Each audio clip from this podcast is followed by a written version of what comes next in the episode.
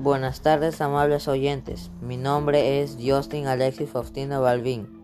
Hoy en Sunset hablaremos de la celebración del Día de la Canción Criolla, que es una fecha muy especial de cada compatriota de todo el territorio peruano. Muy bien, empecemos.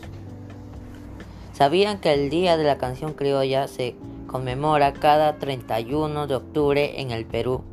Si bien esta festividad fue instaurada hace más de 70 años, con el pasar del tiempo ha calado en los ciudadanos, quienes rinden un merecido homenaje a este género musical que continúa vigente hasta la actualidad.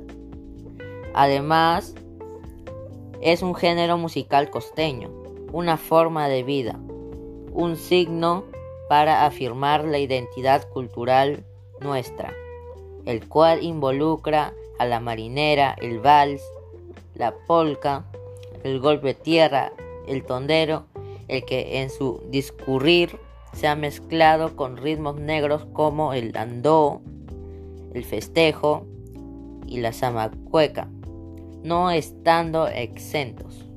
La música criolla es la música mestiza de la costa, con características peculiares que la diferencian notablemente de la música de la sierra y de la selva. Los músicos y cantantes utilizan solamente un par de guitarras y un cajón, a veces acompañados por castañuelas y cuartetas. También la música criolla fortalece el sistema inmunológico.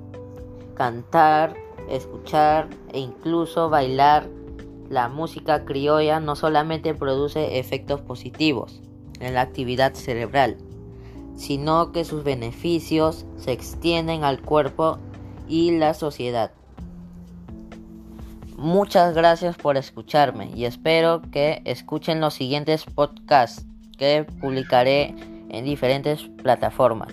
Sin más nada que decirles, me despido hasta una nueva oportunidad. Gracias a todos.